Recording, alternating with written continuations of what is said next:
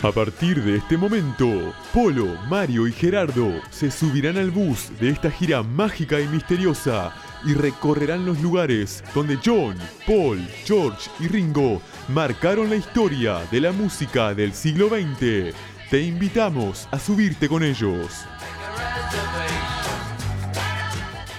I'm Ringo and I play the drums. Uh, well, I'm Paul and I play the uh, uh, bass. I'm George and I play a guitar. I'm John and I too play a guitar. Sometimes I play the fool. When I get to the bottom, I go back to the top of the slide. Where I stop and I turn and I go for a ride. Till I get to the bottom and I see you again. Bueno, buenas noches, porque ya es de noche. No es, no es, es de tarde, es buenas tardes, diríamos, Tardes, ¿no? Pero, noches, pero está tan oscuro que bueno. ¿Cómo andan? Bien. ¿Qué dice? A mí siempre, siempre las corridas, a mí, ¿eh? No, no, tiramos todo para. Todo, para todo, todos ustedes, lados, bueno. todo, yo siempre a las corridas. Bueno, buenas noches a todos. ¿Cómo les va? Programa número 30 de Helter Skelter, hoy sábado 17 de julio, con bastante frío, le diré. ¿eh? Sí. frío, sí. Bueno, llegamos a la, a la- Está veterano el programa ya con 30 Con programas. ¿eh? 30, Sí. sí. Y vamos, pero ¿cómo? Sí. Hace un viento lindo, un viento fresquito en la ciudad de Montevideo. Eh, Así que bueno. Así que estamos. Del teléfono, Brañas, y Vamos a ver el arrancamos. teléfono primero. Que hoy tenemos de todo. Que es el 092-279-374. Tenemos la página de Facebook. que es Helter Skelter, programa de radio. Y para los que están en el exterior, el código de Uruguay es 598. Más 598, ¿no? Más 598. Ahí está. Bueno, yo les voy a contar unas cositas ahí. Ah, antes, antes que nada, también estamos en Spotify. Eh, está- bien. están los programas colgados ahí. Por lo menos la mayoría, no los, trein- no los 29 programas, pero sí creo que desde el programa. Como 14 die- programas hay colgados, sí, sí, me sí, parece. sí, sí, sí, más de la mitad hay. Eh, y ya los pueden escuchar ahí en Spotify como Helter Skelter. Muy Eh, bien. Bueno, el otro día empezamos hablando un poquito de, de algunas cosas que dijo Harrison. Vamos a hablar un poquito de Ringo. ¿No? ¿Qué dice Ringo? Se puso pelo Ringo, ¿eh? Sí, tiene un jopo ahí. ¿Tiene un jopo? A los 81 años le, se le vino con todos los 81 años. Más jopo que usted, Brañas. Sí, bueno, pero yo no, yo me rapo a cero. Tres datos por lo que consideramos que Ringo es el mejor. Esto lo dicen los fans, ¿no? Fue uno de los primeros bateristas en intervenir su instrumento con materiales envolventes para que cambiaran los tonos, Mario. Eso es bien, bien para ustedes. ¿cómo- ¿Un qué? ¿Le ponían un? Unos materiales envolventes, Envolventes. para que cambiaran los tonos. Sí. ¿Mm? Fue el primer baterista en colocar un podio alto para que fuera tan visible como los demás. Eh, Sí, eh, quería que lo vieran, quería que lo vieran. Después de aparecer en el show de Sullivan, todos los bateristas querían hacer lo mismo. Por algo es que siempre vamos a un concierto. Ringo tiene un tiempo perfecto. Esto permitió a los Beatles grabar unas 50 o 60 veces y poder editar partes distintas de numerosas tomas de la misma canción para lograr la mejor versión posible. En la actualidad se utiliza un metrónomo eléctrico para dicho propósito, pero en esa época el metrónomo quién era? Ringo Starr, Era Ringo Starr. Richie. Así que bueno, De- de- eh, yo el teléfono, ya- Brañas, pues ya me mareó, ¿eh? 092 Sí. 279 374. Si hubiese una cámara acá filmándonos, No, es- muy bueno cuando Mario dice aire y estábamos todos. Sí. Escúcheme, eh, ¿tiene alguna pregunta, Brañas, para hoy?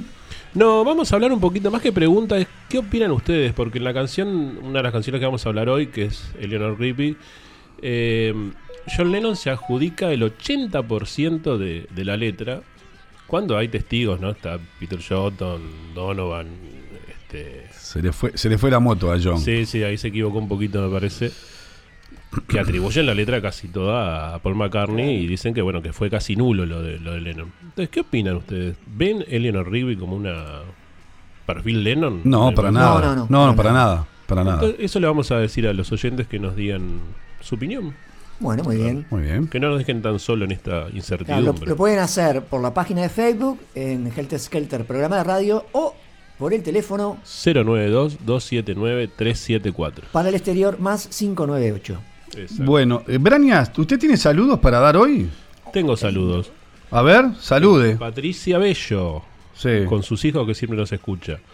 a Fabián, a Elena, a Jorge Moris, a ¿Jorge Pedro. Moris? Exacto, nos Mire está, usted. nos está escuchando. Es muy, muy fan de, de los Beatles. Muy bien. Un gran saludo. A Pedro, saludo. Adria- a Diana y a Cristian, eh, que nos está escuchando de Argentina. Y un saludo también a Gerardo Daniel Galo, que después vamos a escuchar este una partecita de un, de un tema, una parte de Eleanor Rigby Sí. que hizo. Este, y bueno, así que un saludo también a Argentina por, por esos dos valores. Sí, señor. Eh, yo tengo saludos a Viviana DJ, a Ximena, a Daniel Rico, a Lucas, a Sebastián, a Ian, a Daniel, a Alicia, a Adrián, eh, a mi tía y bueno, está. A todos los que nos escribieron hoy por la página de Facebook y a todos los que se os- osaron escucharnos en Spotify, que ya hay unos cuantos. Yo ya estuve escuchando también Sí. hoy. Hoy me di una panzada con el último programa, le voy a decir, ¿eh? Muchísimas gracias a todos por estar ahí, por unirse y bueno, por compartir esta esto que es eh, los Beatles. Dan-. Daniel, eh, Daniel Rico nos manda un saludo y Sí. debe estar medio, medio baboso por el tema de Peñarol. No, Ah. ac- acaba de editar el libro de, de la barra de él, así que está ¿Quién, Daniel Rico? sumamente, sí, sumamente eh, contento, ¿no? Bueno, está bien. Daniel, te, mando un, be- un beso grande. Vamos a ver el jueves. Este, voy a mandar yo saludos. Yo tengo una banda de saludos. Primeramente al señor Daniel Glucksmann, amigo de este programa, mi queridísimo amigo, compañero de viaje y demás, colaborador de este programa, que es el que realiza las efemérides, que quien les habla dice y este todos los sábados. A los compañeros de la radio, antes que nada, también. ¿Sabe que estamos por cumplir un año? Exactamente, mañana, tomorrow. Mm, tomorrow. Tomorrow cumplimos un año de vida. El sábado que viene vamos a estar un- todos juntos. eh, vamos a hacer el programa Helter Skelter. Y vamos Sí, a, señor. a tener la colaboración de varios compañeros de la radio. Sí, pero el programa lo vamos a hacer nosotros, ¿no? Vamos a invitar también a la gente. Mm, No sé, no, no, no sé, después hablaremos de ese tema. Negociamos, negociamos. Vamos a negociarlo, vamos a negociarlo ese tema. Eh, al queridísimo amigo de Ángel Gallero, que también está colaborando con algunas cosas de este programa en forma anónima. Esto, es, esto es como lo de la televisión. Nosotros somos la cara, aunque no nos ven, y atrás nuestro hay una cantidad de amigos que dan, dan una mano, eh, pasando algún datito que de repente se nos puede escapar. Así que para Ángel Gallero también el caluroso abrazo. Para Alejandro, eh, para Cristian también, este, del Pereira Rosell. Camila y su abuela también. Valeria, eh, perdón, Mariela, Valentina, Lourdes, Wilder. eh, para una paciente mía que va a escuchar el programa junto a su hija. Este, la queridísima, no puedo decir el nombre porque no lo- me tienen prohibido decir los nombres de los pacientes. Está Pero, bien. pero usted sabe, mi querida, a quién le estoy refiriendo.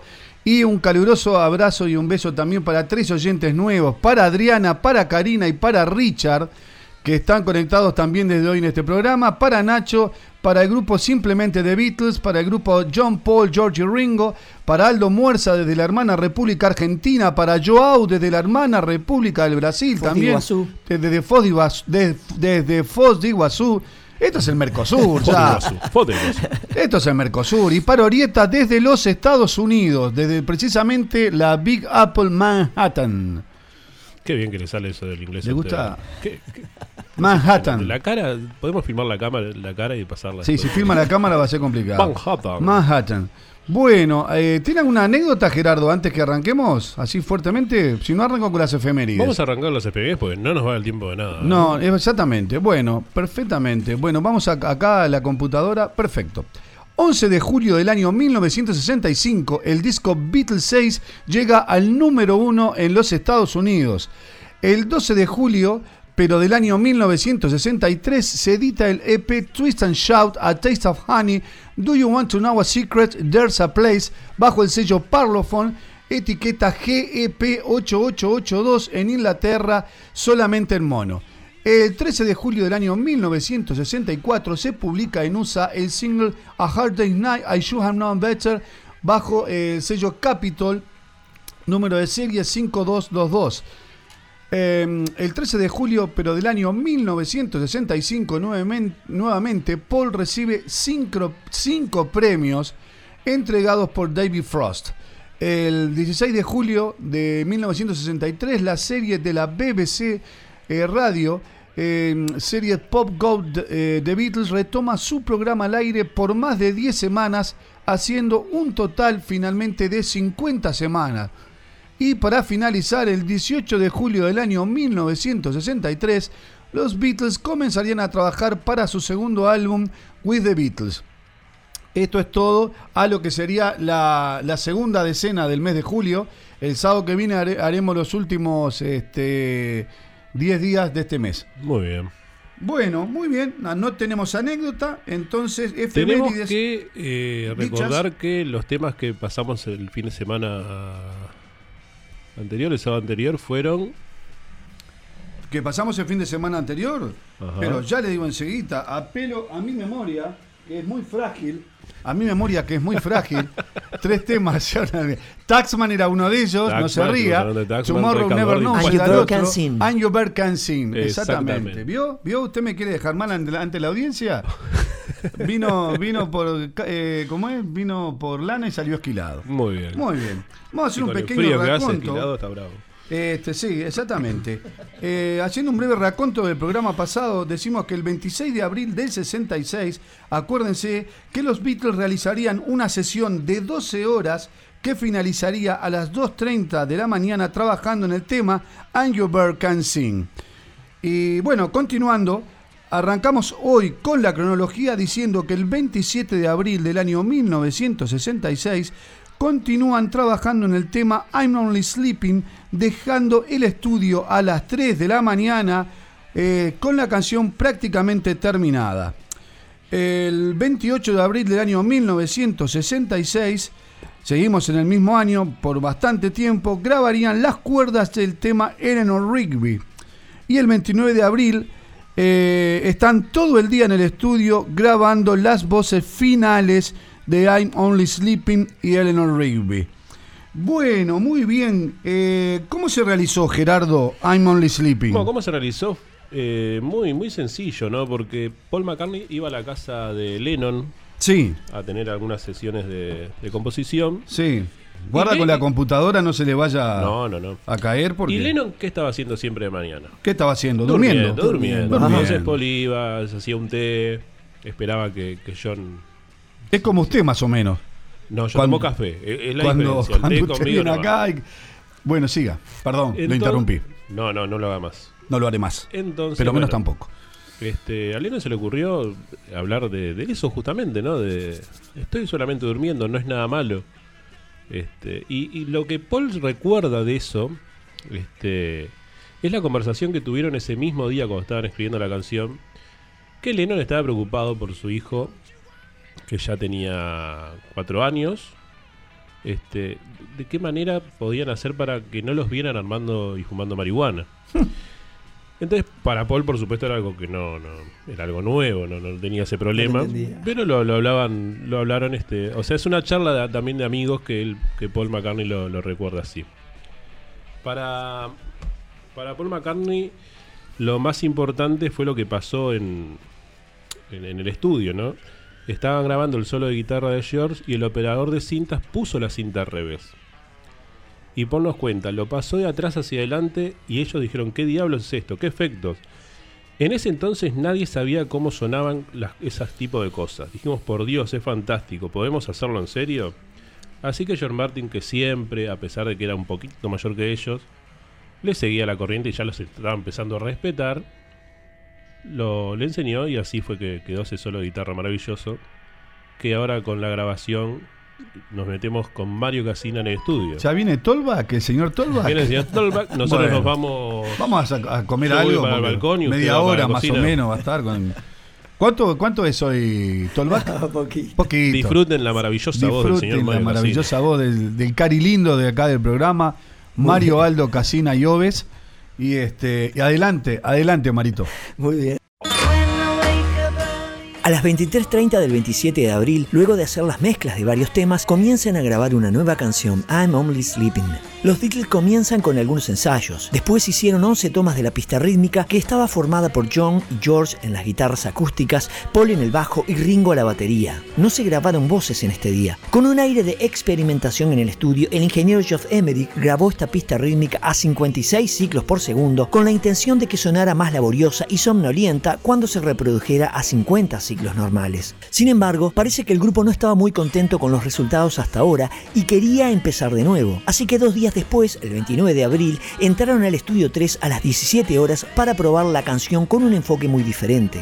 Creo que le enseñamos a George Martin cómo mantener la cinta rodando, recuerda Ringo sobre las sesiones de esa época. Los Beatles decidieron que ensayarían canciones con una máquina de cinta en funcionamiento, volviéndolas a grabar correctamente sobre el material ensayado. Los Beatles realizaron un buen grado de ensayos, grabando la canción con guitarra acústica, batería y vibráfono, probablemente interpretado por Paul. Luego decidieron que estaban listos para comenzar a grabar una nueva versión de la canción, así que, después de haber vuelto a colocar la cinta, comenzó la grabación adecuada. Aparentemente, decidieron abandonar la idea del vibráfono y empezaron de cero con un sencillo arreglo de guitarra acústica y pandereta con armonías vocales completas de John y Paul grabadas en directo. Se hicieron cinco tomas, la primera de las cuales comenzó con John gritando exageradamente I'm Only Sleeping, toma 1, aunque por supuesto ya existían 11 tomas. Indudablemente sintió que no contaban desde que estaban empezando a grabar la canción de nuevo. Después de que se completaron las cinco tomas, la cinta reveló el resto de los ensayos con el vibráfono. Al final resultó que todo este ejercicio se consideró inadecuado y se tomó la decisión de volver a la grabación realizada dos días antes. Hicieron uso del tiempo restante en el estudio ese día para sobregrabar la voz principal de John en la toma 11 previamente grabada, recortando una breve introducción a la guitarra acústica en el proceso. Siguió más experimentación de velocidad variable. La pista de ritmo se redujo a 47 3 cuartos ciclos, lo que ralentizó enormemente la grabación original ya que se grabó a 56 ciclos como se señaló anteriormente. Luego, la voz de John se grabó a 45 ciclos para que se escuchara con una tonalidad más alta cuando se reproducía a velocidad regular. Si bien esto suena confuso, el efecto resultante es especialmente notable en el producto terminado. La pista de ritmo se graba más rápido y se ralentiza mientras que las voces principales se graban más lentas y aceleradas. Esto pone la canción terminada en un tono muy extraño de mi bemol menor en lugar de mi menor como probablemente se tocó originalmente. Finalmente, a la una de la mañana siguiente, la voz principal de I'm Only Sleeping estaba completa. El día siguiente de grabación fue el 5 de mayo. Esta sesión de 5 horas y media, que termina a las 3 am, logró solo una cosa, pero valió la pena el tiempo invertido. El primer solo de guitarra al revés en la historia de la grabación fue escrito, arreglado e interpretado ese día. Según George Harrison, en realidad experimentó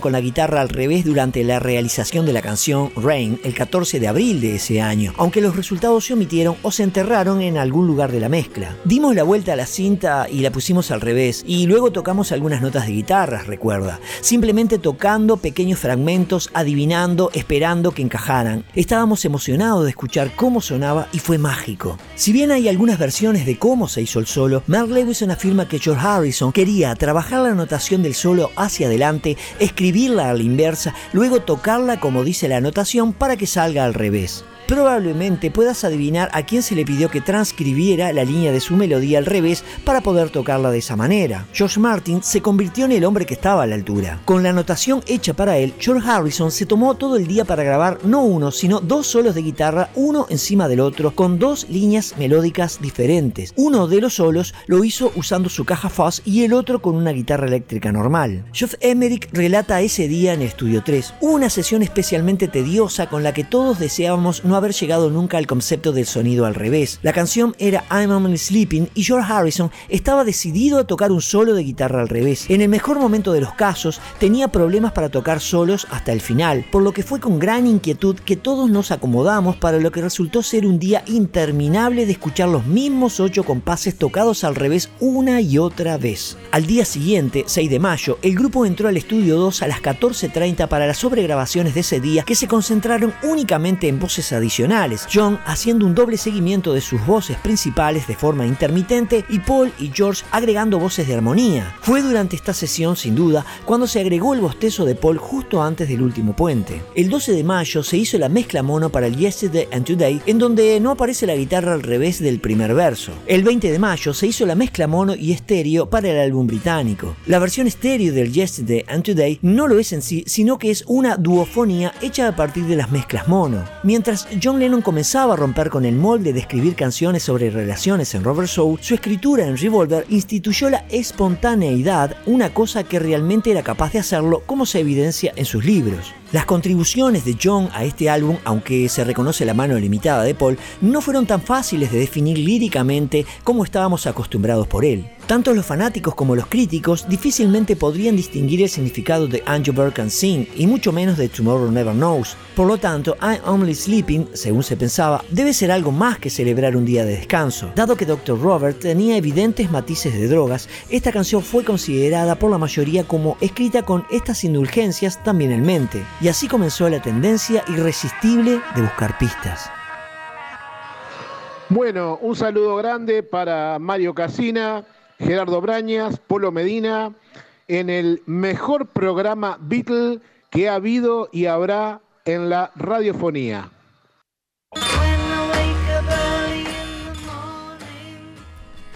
Muy bien. Ah, Este, bueno, muchísimas gracias, muchísimas a, gracias. a Ángel por el saludo. Y bueno, está, este, Ah, gracias por los mismos. ¿Cómo inflan el, Sí, no. Sí, ya se me está ego, rompiendo eh? acá la- el saco. No vamos a salir del estudio, me parece. No, Branias, hay que tener mucho cuidado con lo que decimos, ¿eh? Ah, Porque una persona que pidió no ser identificado y vamos a respetar la privacidad, dice, decina al señor Branias que no es Eleonor, sino Eleanor. ah, muchas Con gracias por, por la por su por la Lo- molestia. Lo que pasa es que la audiencia está no, pero me gusta, me picante. Acá Leonardo Di Peta nos dice que no, que ninguna Marena Lennon intervino en, en la letra de Lennon. Largó un par de ideas, eh, querido. Eh, Elena Taboada nos dice lo mismo, que es una canción 100% McCartney. Sí. Y Santiago también. eh, lo- no. Pete Shotton y otros amigos fueron el día que estaban grabando Eleanor Rigby y tiraron algunas ideas. Sí. Eh, bueno, Ringo también tiró ¿A Elena, Elena le estamos debiendo regalo o usted se lo dio? ¿Cómo es? O Nos- yo- le estamos viendo de regalo a Elena. Elena, pa- perdón Elena, eh, cumpliremos a la brevedad, que es culpa de Casina ¿Eh? que no graba las cosas.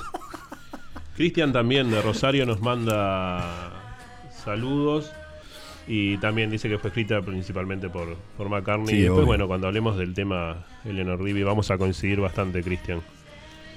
Eh, vamos a hablar un poquito de la letra. Exactamente. No le- que no les dé sueño, ¿no? Porque empiezan a Sí, bostezar. No, a mí me da, me da ganas de bostezar. Siempre me da ganas de bostezar este tema. No, yo, yo solo duermo. Ahí está. ¿Cómo será ese solo de guitarra? El solo de guitarra Sí. fue grabado al, a, este, al revés y después pasado. No, no, obvio, sí, pero Sí. ¿cómo hubiese quedado si no fuera así? Ah, Bueno, cuando me despierto, dice Lennon temprano por la mañana, levanto la cabeza y aún estoy bostezando. Cuando estoy en medio de un sueño, me quedo en la cama, remonto la corriente. Por favor, no me despiertes, no me sacudas, déjame aquí, solo estoy durmiendo. Todo el mundo cree que soy un vago, no me importa. Yo creo que ellos están locos, corriendo a todas partes como demonios hasta que comprendan que es inútil. Por favor, no me estropees el día, estoy tan lejos, al fin y al cabo solo estoy durmiendo echando un vistazo al mundo que pasa por mi ventana, tomándome mi tiempo, acostándome y mirando el techo, esperando que me entre el sueño. Vamos a dormir una siestita y escuchando. vamos a dormir. Yo lo que le digo es que en cualquier momento se viene el rezongo por los celulares. Nada más. Sí. Bueno, arde, arde. Nada más que eso, ¿eh? Bueno, Polo, ¿qué vamos a escuchar? Y bueno, ahora vamos a escuchar eh, I'm Only Sleeping, ensayo y la toma 1. Muy bien.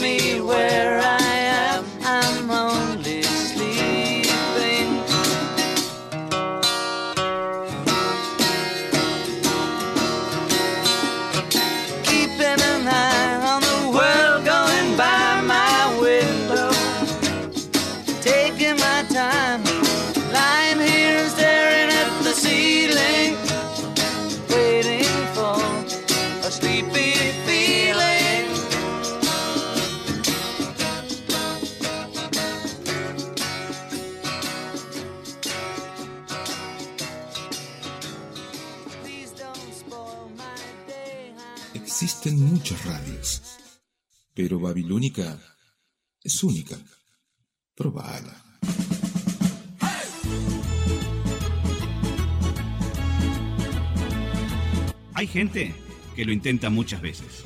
Para nosotros, este es el último intento.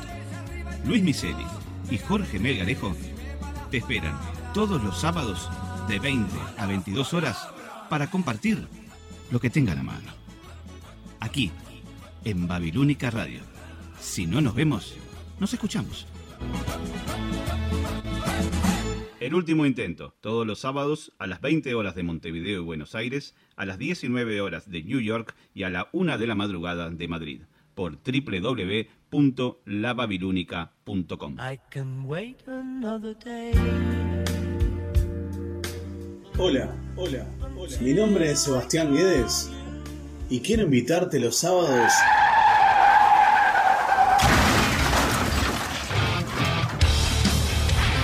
a día 32, acá en la Babilónica Radio. Día 32, los sábados a las 22 horas. Si no nos vemos, roqueamos. Los sábados, 22 horas, Montevideo, Buenos Aires. 21 horas, Nueva York. 3 de la mañana, Madrid. Trasnochamos, trasnochamos. Hola, soy Polo Medina y te quiero invitar todos los domingos a compartir mi música y mis historias sobre los personajes que cambiaron la historia del siglo XX y, por qué no, del siglo XXI, en Deshaciendo Radio, acá por la Babilónica.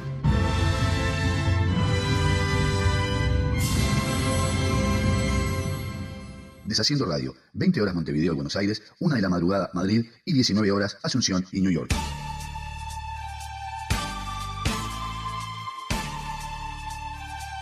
Todos los jueves. Todos los jueves. Cuando son las 20 horas, la ciudad de Montevideo.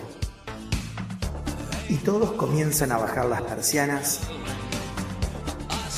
Nosotros le ponemos música. Y todas las pilas a tu regreso. El túnel del tiempo. Es el momento del día donde baja el sol y sube el volumen. 20 horas Montevideo, Buenos Aires. 19 horas Nueva York. 1 de la madrugada en Madrid. Uh.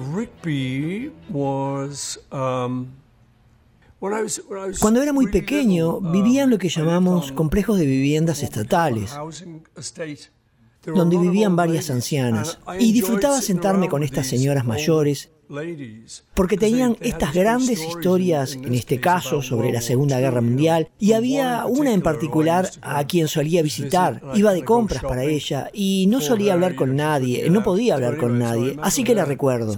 Tengo esa figura en mi mente de una especie de anciana solitaria y a lo largo de los años había conocido a otras.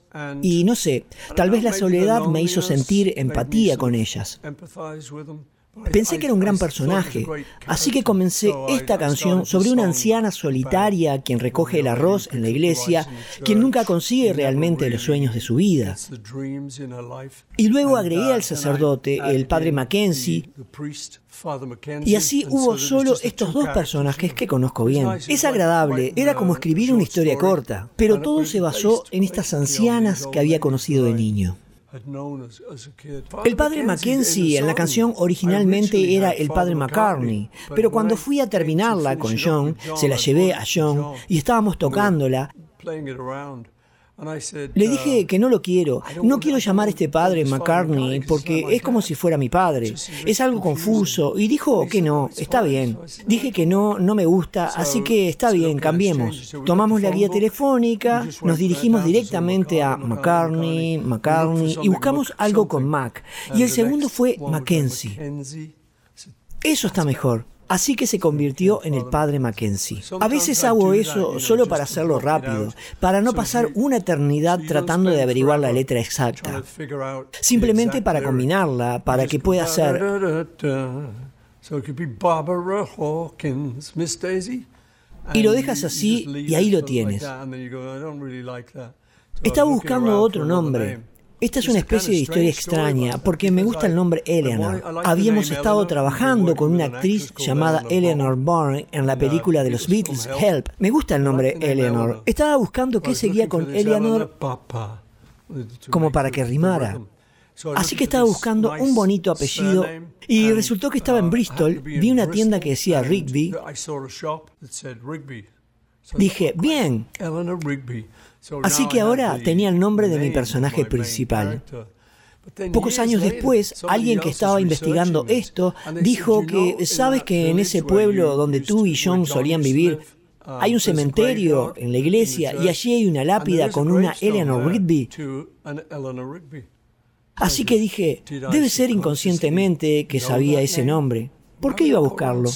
No lo sé, creo que tal vez sea una coincidencia, pero hay una lápida en Liverpool, en Goulton, donde John y yo nos conocimos, que dice Eleanor Rigby.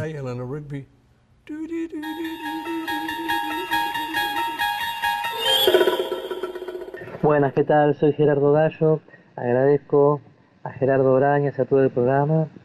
Este, bueno, un poco elegí Eleanor Rigby porque tiene un grado de melancolía que siempre me impactó muchísimo. Si hay algo que los Beatles siempre han, me han transmitido es este, no solo una composición, una composición, una melodía increíble, sino el arreglo que se le hace, ¿no? Este, puede ser un tema rockero, puede ser una balada súper dulce, un blues, un rock and roll bien estridente. La verdad que componían y arreglaban en función de lo que la canción pedía. Creo que en eso fueron los primeros, los más grandes y quizás lo sigan siendo. Este, incomparable todo el material que han hecho. Bueno, esta canción siempre me pego por eso. Creo que la primera vez que vino McCartney no la tocó y me quedé con muchas ganas y no sabiendo si le iba a poder volver a escuchar algún día. Y bueno, en 2010 vino de vuelta a Argentina, fui a Uruguay las dos veces también, así que ahí me pude sacar todas las ganas. Bueno, me agradezco al programa la posibilidad de mostrar un poquitito los homenajes que yo le hago. Y bueno, un gusto compartir con todos mis queridos hermanos uruguayos. Abrazo para todos.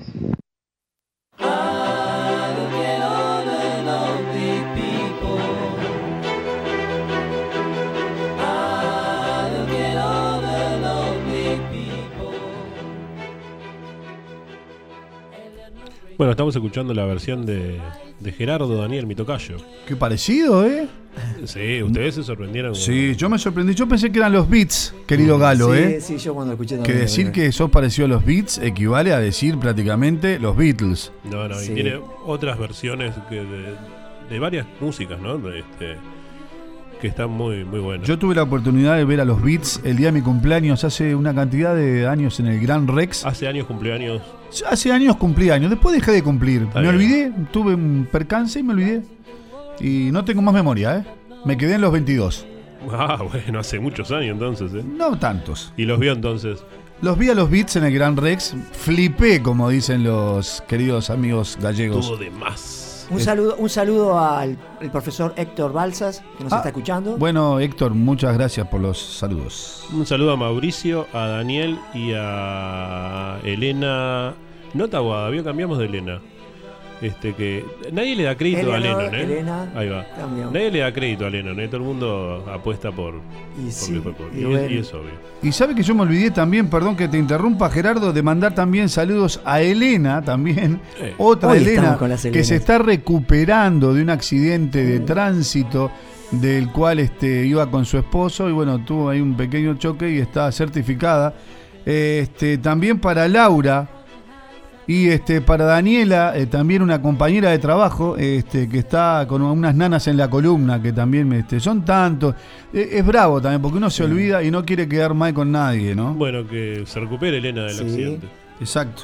Un saludo también a Fabián que nos está mandando mensajes y escuchando. ¿El Fafa? El Fafa. Qué grande, Fafa. Yo te quiero pedir disculpas. Nunca puedo escuchar tu programa porque estoy dando clase. Yo sí lo escucho como sea. Así que, pero estoy hablando Es yo casi nada. Discúlpeme, ¿Eh? discúlpeme. Pero yo lo escucho y tal. Pero está bien, pero yo le quiero mandar eh, un saludo al Fafa porque nunca puedo escuchar el programa porque estoy dando clase y no lo puedo decir. El otro día estuvimos eh, muy latinos. Fenómeno el Fafa, ¿eh? Sí. Un fenómeno, muy, ¿eh? muy para arriba. Nuestro Justo DJ antes de del clásico. Justo antes del clásico. Sí. fue- Y bueno. Lástima que sea del Para. Fafa. Si fuera bolso sería No, completo. Es genial. es Un tipo pintún, con plata, que sabe de música, buena voz. Es genial. Sobre todo con plata. Sobre todo con plata. Y Melga nos está escuchando también. Ya le decimos que, que ocho y media Sí, le entregamos el programa. Ocho y media, ahí está. 20, 20.30 entregamos este para el último intento. punto, ¿eh? ¿no? Vamos a ser 20.30 en punto. O sea, hay que Sí. ser puntuales, ¿eh? Hay que ser puntuales. 20.30, el último intento en punto. Ay, ay, ay, ay. Hay que jugarse en la vida, que Bueno. también. Seguimos este. ¿Cómo debe estar el pasante? Uh, el pasante debe estar como loco. El pasante debe estar mandando ya audio como loco. Bueno, este, Jorge nos dice también Denle de comer al 100%, pasante, eh. 100% de Paul. Nos dice Jorge, saludos a Jorge. No tanto, Jorge, pero te mandamos un saludo. Y, y Paul cuando explica las cosas, la explica de una manera tan sencilla, como si fuera a armar un barquito de papel una canción, ¿no? un tema así. Bueno, y cuénteme entonces Estaba cómo... sentado al piano cuando lo pensé. Los primeros compases acaban de llegar a mí. Y tengo ese nombre en mi cabeza, Daisy Hawkins. Recoge el arroz en la iglesia. No sé por qué, no pude pensar en mucho más. Así que lo guardé por un día. Por un día, ¿no? Entonces me vino el nombre de Padre McCartney. Y toda la gente solitaria. Pero pensé que la gente pensaría que se suponía que se trataba de mi papá sentado tejiendo con sus calcetines. Papá es un muchacho muy feliz. Así que revisé la guía telefónica y obtuve el nombre Mackenzie. McCartney escribió el primer verso por sí mismo y los Beatles terminaron la canción en la sala de música en la casa de Lennon, en Kenwood. Ah, leí por ahí que George Harrison lo ayudó con, eh, con la primera. Acá yo tengo. No, bueno, no lo pude verificar eso, pero. mm, bueno, esta parte que estamos escuchando justamente Esa, es la parte que Harrison le, le dio la idea de. de- Ah, entonces es verdad, sí. sí. es lo que da la introducción Ah, al, al tema, ¿no? Claro, sí, sí. Este, en la, estaban en la sala de música de Lennon, todos los Beatles y el amigo de la infancia de Lennon, Pete Shotton. Escucharon a McCartney tocar su canción y aportaron ideas. A Harrison se le ocurrió esta parte, como dijimos recién. Estar contribu pero miren Ringo, eh, contribuyendo con, con nada menos que con este tema. Escribiendo las palabras de un sermón que nadie escuchará. Brillante. eh. Brillante. Así Ringo, que creo prácticamente fue una canción de cuatro.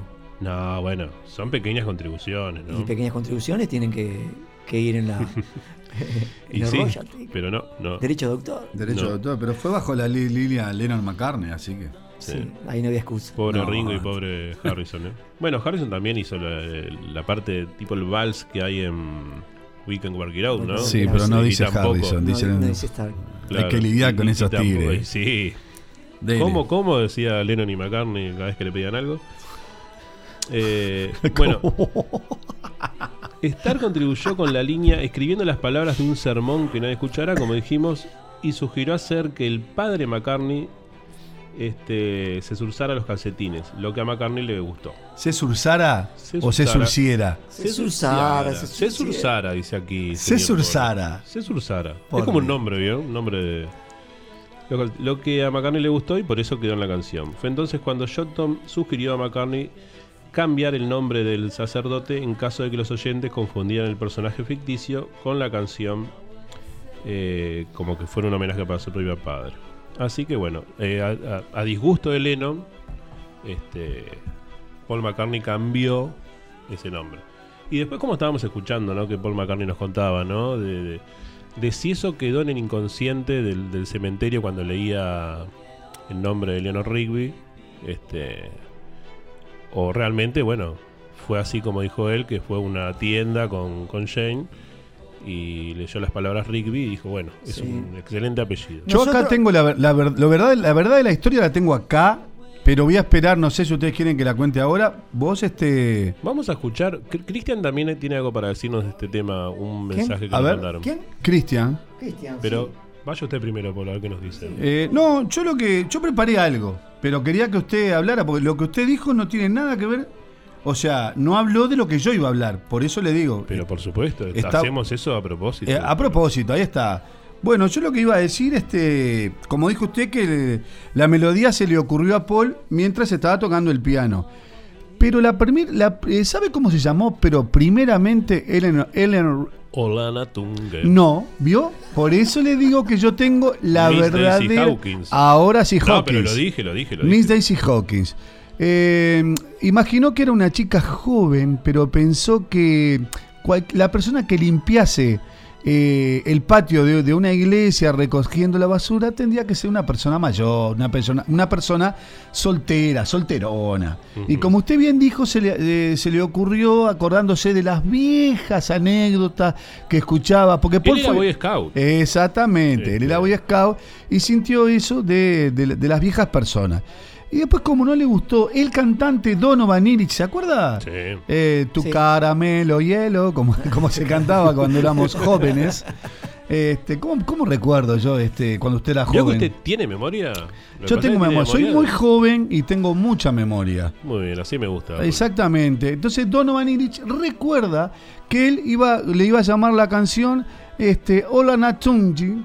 Él se pasaba cantando todo eso por todos lados. Sí, sí. Él, él- porque ¿qué pasaba? Paul tenía un, Yo, más allá de que es un animal componiendo, cantando y todo lo que a usted se le ocurra, este, intérprete de varios instrumentos, tenía un pequeño problema.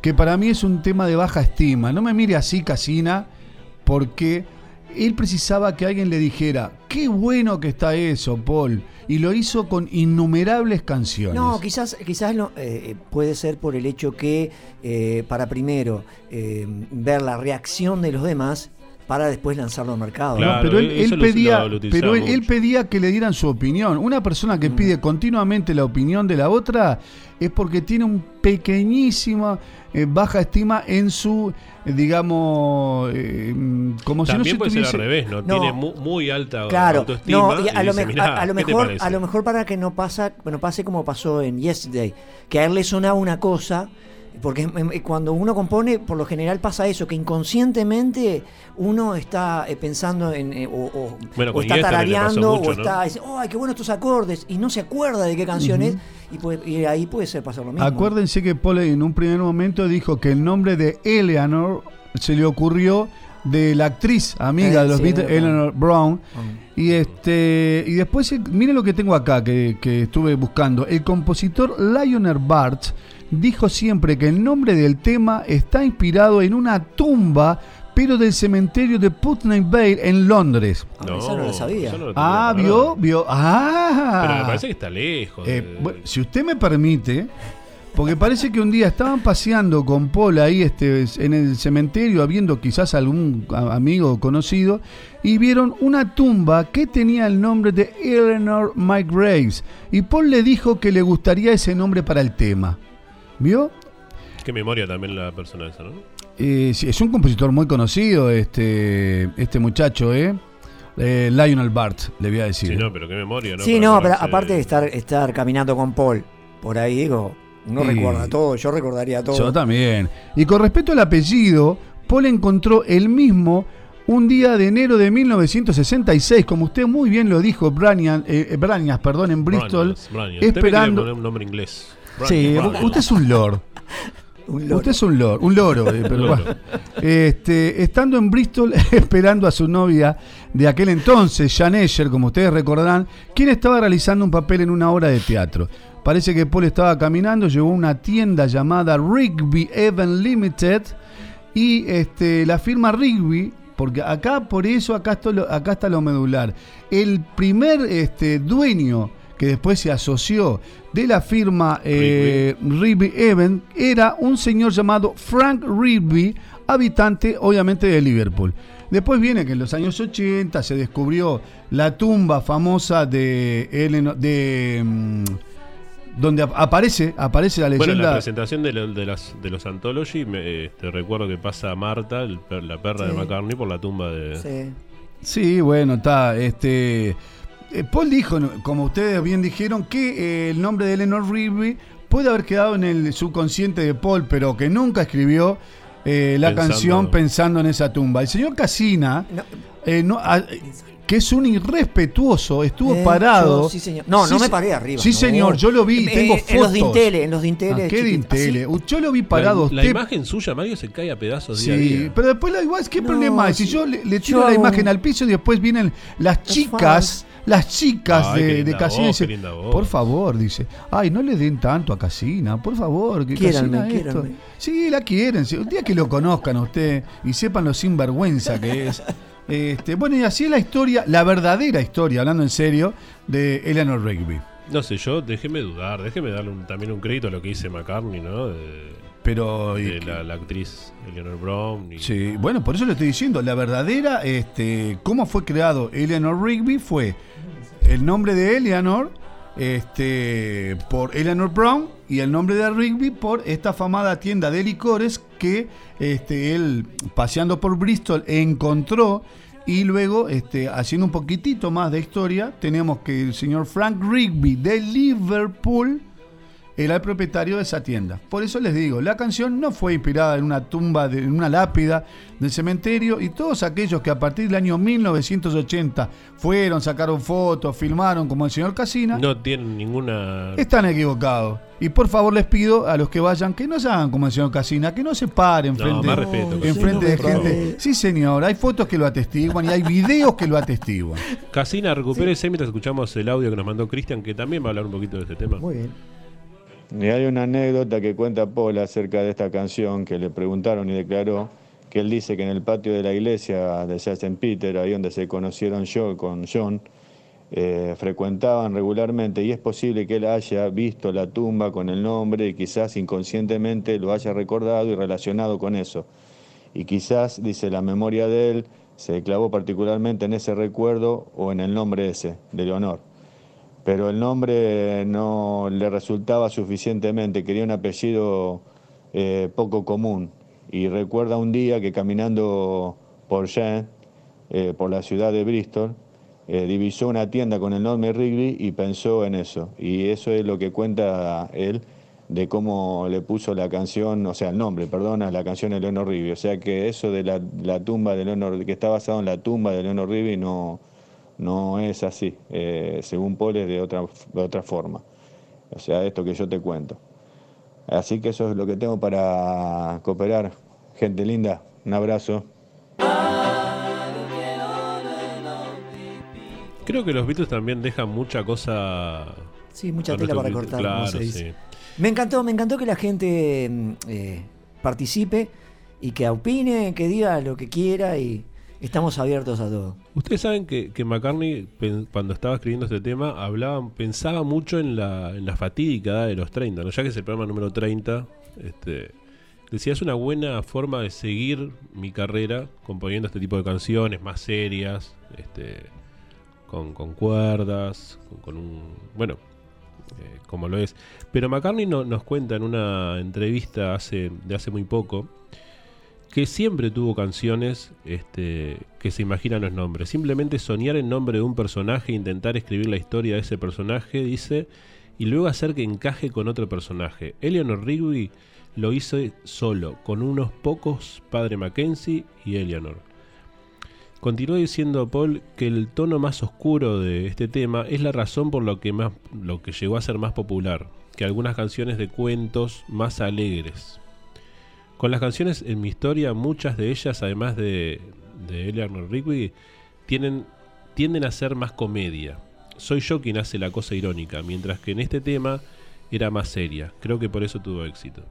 Así que Paul McCartney nos tiene acostumbrados ya con... Como que le gusta componer con... imaginándose los nombres.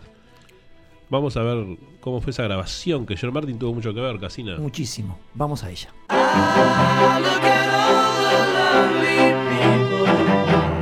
La historia en el estudio de Eleanor Rigby tiene que comenzar con las diversas grabaciones de demos que Paul hizo en su equipo de cinta abierta en la casa de los Ashers en el 57 de Wimpole Street en el barrio de Marylebone. All the lonely people, where do they all come from? All the lonely people, where do they all belong? Ahora sí, entremos a Emi. Según lo relatado por Geoff Emerick, la canción fue presentada a Josh Martin por Paul en una fecha no revelada en el estudio. Después de escuchar a Paul tocar esta hermosa canción con la guitarra acústica, comienza Emerick, Josh Martin sintió que el único acompañamiento que era necesario era el de un cuarteto de cuerdas dobles, cuatro violines, dos violas y dos violonchelos. Paul no se enamoró de inmediato del concepto, temía que sonara demasiado empalagoso, demasiado Mancini, pero George finalmente lo convenció, asegurándole que escribiría un arreglo de cuerdas que sería adecuado. Está bien, pero quiero que las cuerdas suenen realmente penetrantes, señaló Paul mientras daba el visto bueno. Poco después de que Paul le mostrara la canción, se reunieron en la casa de Martin para hacer el arreglo de manera similar a lo que habían hecho con Yesterday. Paul vino a mi apartamento un día y los dos tocamos algo al piano, recuerda Martin, y tomé notas de su melodía. Me inspiré mucho en el músico Bernard Herrmann, en particular una partitura que hizo para la película del director Truffaut, Fahrenheit 451.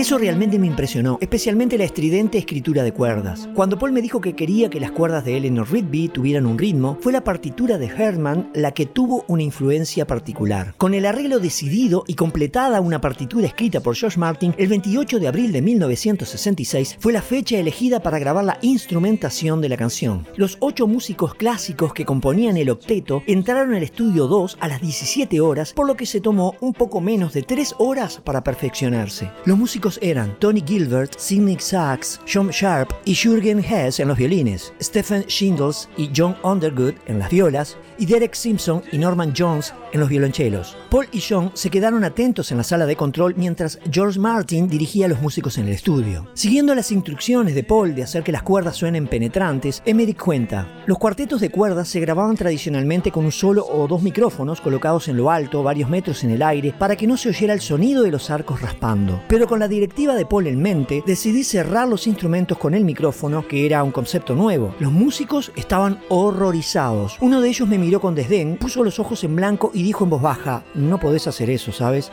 Sus palabras sacudieron mi confianza y comencé a dudar, pero seguí adelante, a pesar de todo, decidido al menos a escuchar cómo sonaba. Hicimos una toma con los micrófonos bastante cerca. Luego, en la siguiente, decidí llevar las cosas al extremo y acercar los micrófonos a un par de centímetros de cada instrumento. Fue una gran decisión. No quería que los músicos estuvieran incómodos y no pudieran ofrecer su mejor interpretación, pero mi trabajo era lograr lo que Paul quería. Ese era el sonido que le gustaba y por lo tanto ese fue el sistema que usamos, a pesar del descontento de los músicos. Hasta cierto punto podía entender por qué estaban tan molestos. Tenían miedo de equivocarse de nota y estar bajo aquel microscopio cualquier discrepancia en la forma de tocar iba a quedar magnificada. Además, las limitaciones técnicas de la época no era fácil cortar y pegar, por lo que tenían que tocar toda la canción correctamente de principio a fin. Incluso sin mirar a través del vidrio de la sala de control, podía escuchar el sonido de los ocho músicos deslizando sus sillas hacia atrás antes de cada toma. Así que tuve que seguir bajando y acercar los micrófonos después de cada toma. Era cómico. Finalmente, Josh Martin les dijo que dejaran de alejarse de los micrófonos. Se necesitaron 14 tomas completas, sin sobregrabaciones ni ediciones, para obtener el resultado final, considerándose mejor la toma 14. Las cuatro pistas de la cinta se llenaron con los músicos de cuerdas, dos por pistas, que luego se mezclaron al final de la sesión en otra cinta de cuatro pistas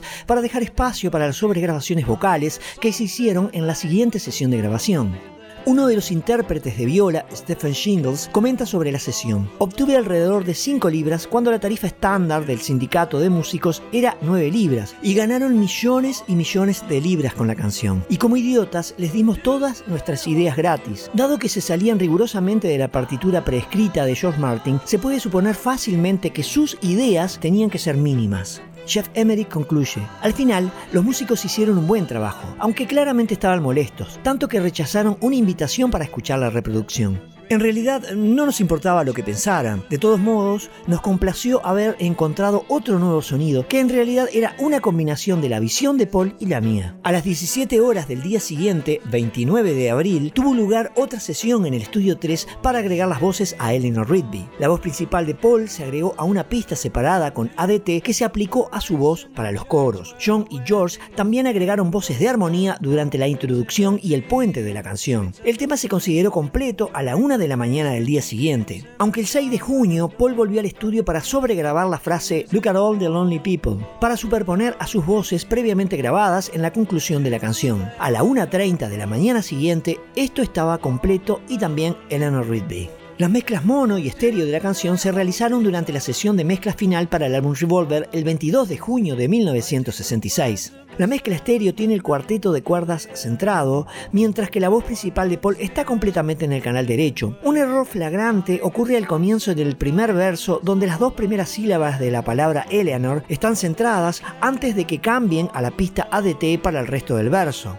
Las armonías de fondo y la sobregrabación vocal final de Paul en la conclusión se escuchan por completo en el canal izquierdo. Paul dijo una vez que no sabía si a los 30 iba a tener que dejar de cantar rock y pop para hacer más cosas como Eleanor Rigby. Paul siguió haciendo rock y pop luego de sus 30, pero logró incursionar en la música clásica con cinco trabajos, entre ellos el Liverpool Oratorio de 1991 y el exitoso Eche Cormeun de 2006. Si bien ningún medio de musicalidad parece estar por encima del espectro que McCartney puede abordar, su destacada trayectoria como compositor, músico, cantante de pop y rock afortunadamente parece ser donde más brilla. Y podemos estar igualmente agradecidos de que eligiera fijar su atención en este género durante la mayor parte de su carrera. En este campo, Eleanor Rigby brilla por un ejemplo sorprendente de lo que Paul y colectivamente los talentos de los Beatles fueron capaces de lograr.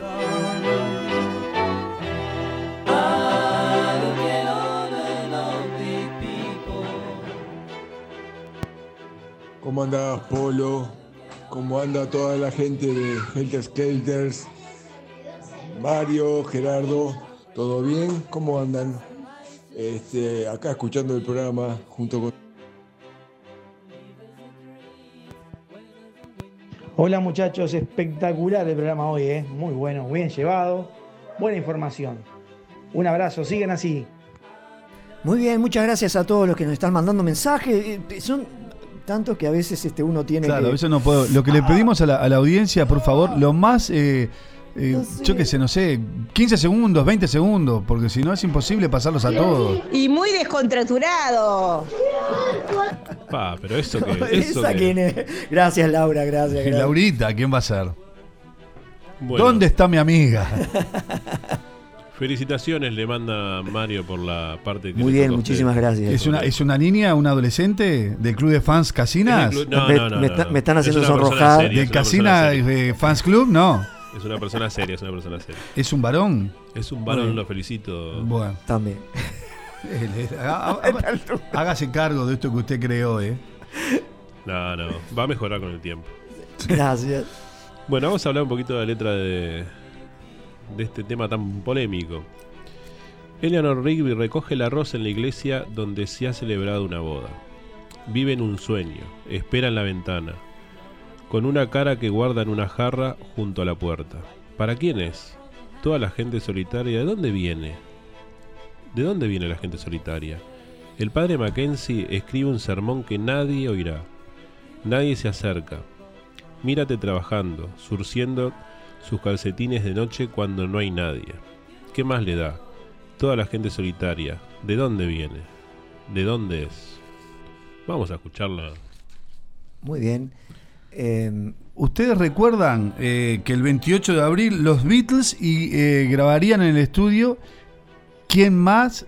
La sesión de cuerdas de Eleanor Rigby. Y acá en Helter Skelter tenemos esa sesión de cuerdas grabada el 28 de abril. Sí, en la sesión de cuerdas antes que eh, el operador le dice a Paul si la quiere con más pizzicato, si la quiere así o de otra manera.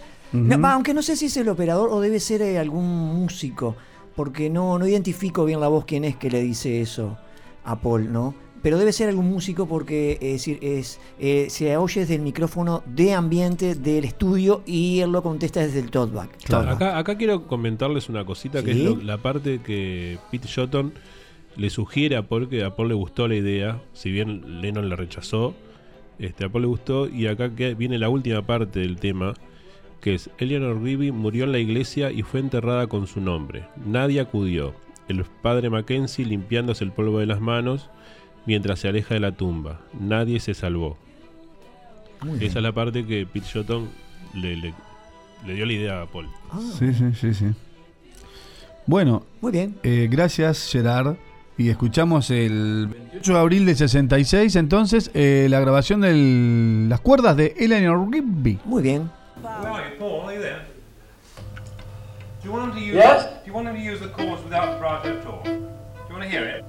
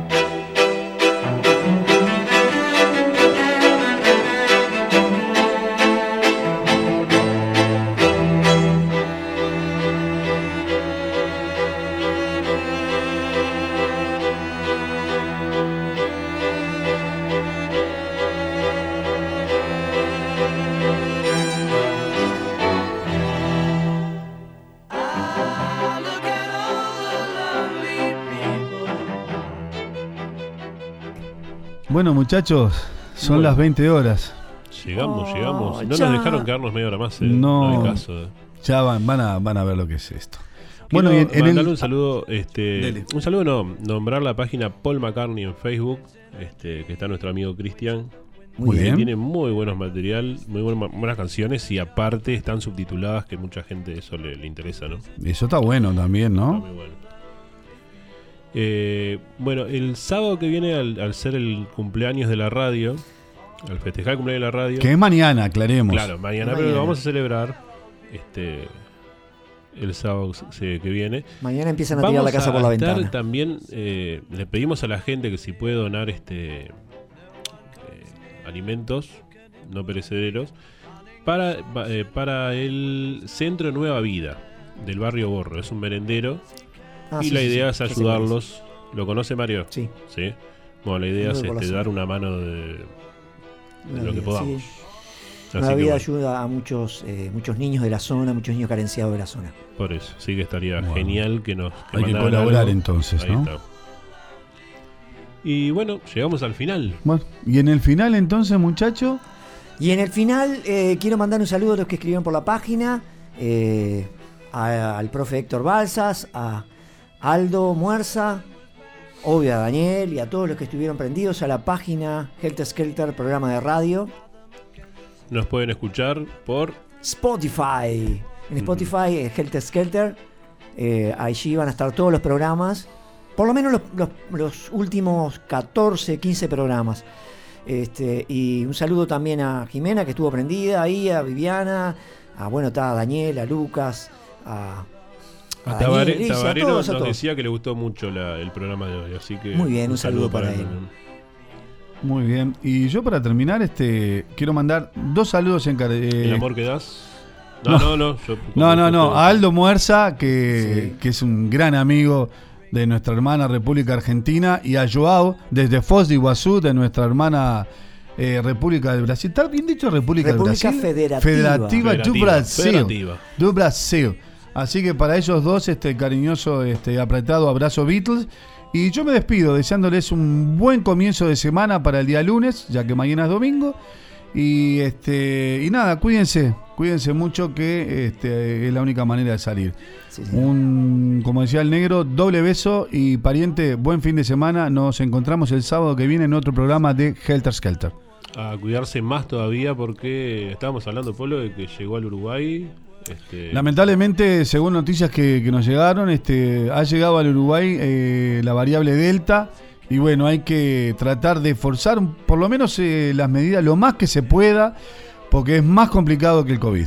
Qué macana, ¿no? Porque cuando ya estábamos más aliviados, como decíamos, bueno, vamos a volver Lo a que pasa es que el virus muta y, sí, bueno, sí. se complica un poco, pero yo pienso que la gente que está vacunada está muchísimo más protegida que las que no se vacunó. Así que los que quedan sin vacunarse, muchachos, no sean tontos, vacúnense, no se hagan lo- lo- los vivos, los superhéroes, que después vienen los problemas. Muy bien. Eh, Bueno. Sí, no se olviden de escuchar la reiteración los martes a las 15 horas. Como dijimos, en Spotify estamos, en la página eh, de Facebook, Facebook, Helter Skelter, programa de radio. Allí también van a estar los links para escuchar el programa. Una, una cosita nada más. Ahora Sí. viene el último intento. El último intento. Después a las 22 horas viene día 32.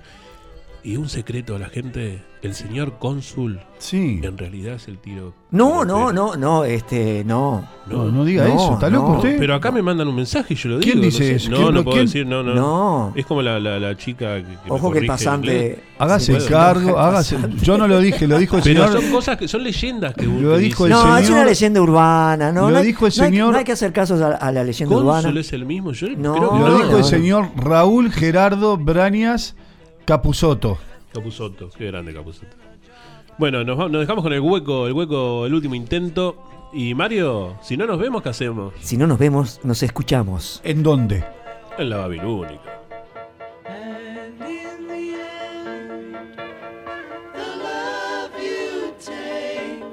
Y en el final, el amor que recibes es igual al amor que das. Por eso te esperamos el próximo sábado a partir de las 19 horas en la Babilónica Radio. Si no nos vemos, nos escuchamos.